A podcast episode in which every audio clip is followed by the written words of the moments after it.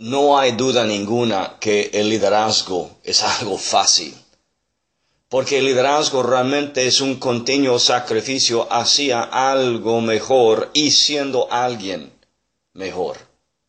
Pero como líderes, no vamos a ser esa gente que estamos en busca de algo mejor para encontrar cosas mejor y cuando encontramos las cosas mayores, luego echamos a correr porque es bastante más de lo que habíamos esperado.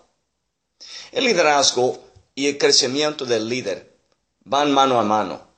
Y cuando estamos creciendo como líderes, hay muchas cosas que tenemos hoy en día en nuestras vidas que tenemos que despojar o quitar para poder seguir creciendo y subiendo nuestro nivel como líder.